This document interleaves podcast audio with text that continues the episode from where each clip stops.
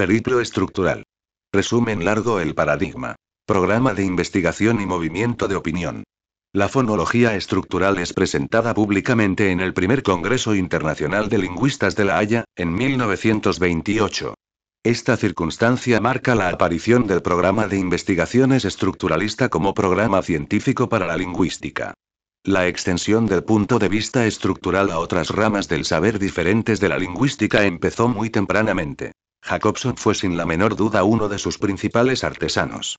En 1929, publica junto con Bogatirev un artículo sobre el folclore donde ambos autores invocan la oposición sausureana lengua barra habla con el solo fin de asenar el estudio del folclore sobre principios nuevos. Para que se inicie un programa de investigaciones sistemáticamente extendido a objetos no lingüísticos es preciso esperar, no obstante, el encuentro de Jacobson y Levi Strauss en Nueva York, en 1941. Para noviembre-diciembre de 1945, estos dos autores anuncian la realización aquí de un seminario común titulado Estructura de las instituciones populares. Las estructuras elementales del parentesco nacen en este periodo, así como varios textos capitales de la antropología estructural. Se observará de paso cuánto influyeron materialmente sobre el desarrollo del programa científico las convulsiones históricas del siglo XX. Desde el punto de vista de la lingüística, el programa termina, en rigor, con Chomsky y Syntactic Structures, 1957. En los hechos, se necesitó un tiempo para comprender. Con la gran síntesis de la fonología comparativa, Chomsky y Halle, quedó claro sin embargo que el programa estructuralista había tenido existencia tanto en fonología como en sintaxis y, por lo tanto, en la lingüística entera. Las extensiones del programa a objetos no lingüísticos no podían dejar de verse afectadas por la ruptura iniciada en 1957.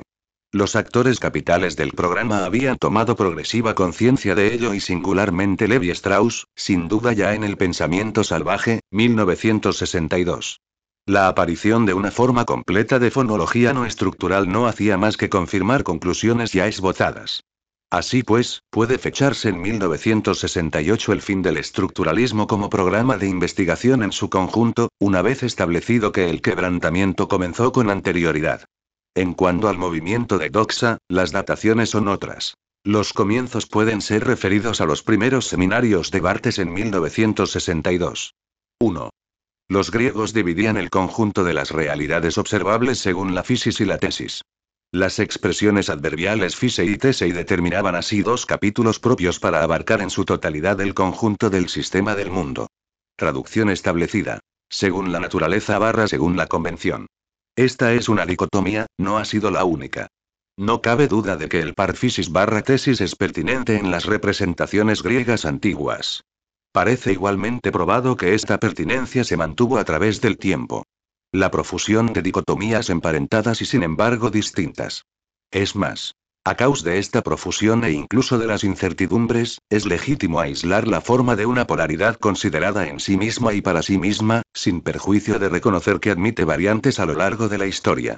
A través, por ejemplo, de la traslación del término fisis al término naturaleza, y a través de la multiplicidad de formas atribuidas a la tesis, naturaleza y costumbre, naturaleza y convención, naturaleza y cultura, naturaleza y sociedad, naturaleza e historia ilustran algunas de las variantes. Más allá de la mutabilidad de los nombres, se deja discernir la ley de la forma. Al término fisei le pertenece lo que presuntamente no depende de la voluntad colectiva de los hombres y que compete al orden regular del mundo. Por oposición, corresponde al término tese y todo aquello que presuntamente depende de la voluntad colectiva, consciente o no, explícita o no, reivindicada o no, da igual, de los hombres, la cual varía según las circunstancias y los intérpretes.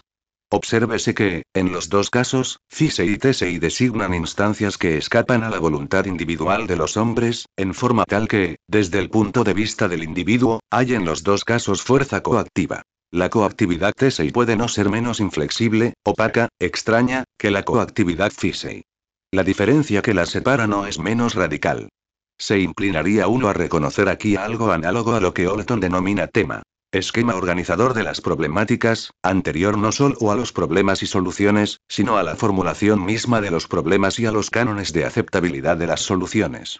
Vista su forma y su importancia, me tomaré la libertad de llamar a este tema, la gran polaridad. Hoy mismo, vuelven a describirse sus efectos en la opinión.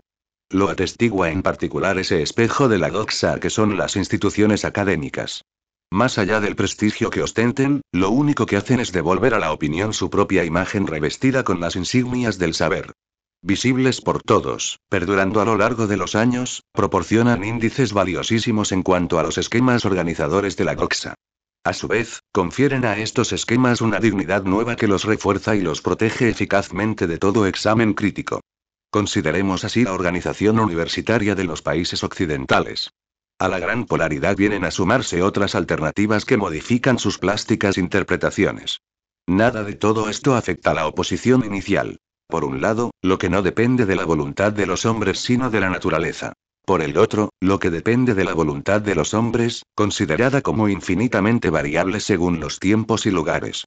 Sea cual fuere su alcance, sean cuales fueren los fundamentos enunciados, la gran polaridad genera siempre una hipótesis sobre lo que puede o no puede la voluntad de los hombres reunidos. Recíprocamente, toda hipótesis sobre los poderes del hombre es adecuada para modificar la repartición.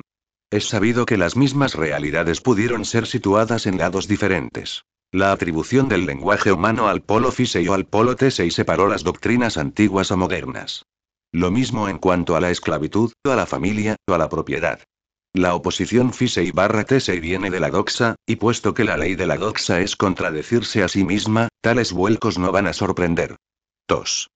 Lo cierto es que la variabilidad de la repartición no afecta en nada a la dicotomía en tanto forma discursiva. Tampoco la afecta la variabilidad de los nombres que se atribuya a cada uno de sus dos polos. Sin embargo, grandes conmociones se produjeron después de Grecia. La más importante, tal vez, concierne a la fisis. Porque no es verdad que el pasaje de la fisis a la naturaleza sea siempre una simple traslación. Un pasaje del griego al latín. Un cambio de lengua en el seno de la doxa. Para ser más precisos, el pasaje de la fisis a la naturaleza comprende dos episodios absolutamente distintos. Uno es en efecto interno a la doxa, que se mantiene así acantonada en el espacio de la polaridad antigua con independencia de los cambios de vocabulario. El otro, que se vale empero de las mismas palabras, concierne a la teoría y no a la doxa, da lugar a un cambio radical y no a una preservación. Dicho de otro modo, como suele ocurrir, el término naturaleza es equívoco. El cambio radical en la teoría es el siguiente. La noción antigua de physis, conservada de hecho bajo el nombre latino de naturaleza, tal como se tornó usual en la doxa, fue sustituida por la noción moderna de naturaleza, que se hizo inseparable de la noción de ciencia. Se encuentra aquí en cuestión lo que la epistemología de inspiración coireana o cuneana llama revolución galileana. De hecho, esta ruptura, como ruptura, podría resumirse de este modo. De aquí en más, la ciencia tiene por objeto la naturaleza empírica, y no el cosmos y menos aún la física. Recíprocamente, la naturaleza no es sino el objeto de la ciencia. La condición formal de esta solidaridad recíproca es que la ciencia esté íntegramente matematizada. La consecuencia material de esta solidaridad es que la ciencia pueda intervenir sobre el curso de la naturaleza, sea mediante la experimentación considerada como recurso directo de la ciencia, sea mediante la técnica entendida como aplicación de esta. Por consiguiente, la naturaleza no tiene otra sustancia sensible que la necesaria para el justo funcionamiento de las fórmulas matematizadas de la ciencia y para las implementaciones eficaces operadas por la técnica. Las cualidades sensibles pierden toda pertinencia, siendo que la fisis antigua era el tesoro inagotable de tales cualidades. Está permitido pensar que la decisión de desgastar sistemáticamente lo cualitativo y lo sensible se resume con un solo nombre, el de materia.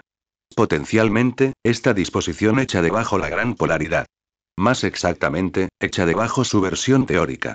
La naturaleza galileana ya no es la fisis antigua. Ella no es ni su heredera ni su transposición. La fisis era un despliegue del que el ojo humano debía hacerse espectador deslumbrado o atento. Este despliegue sobreabundaba en cualidades sensibles. Entremezcladas en un principio, correspondía al observador introducir en ellas un orden, distinguiendo radicalmente, en lo cual sobresalió Aristóteles, entre eterno, y como tal intrínsecamente matemático, antes de matematizable, y pasajero, y como tal no matemático, si acaso ocasionalmente matematizable, entre las cualidades y sus soportes, entre cualidades primarias y cualidades secundarias, etc.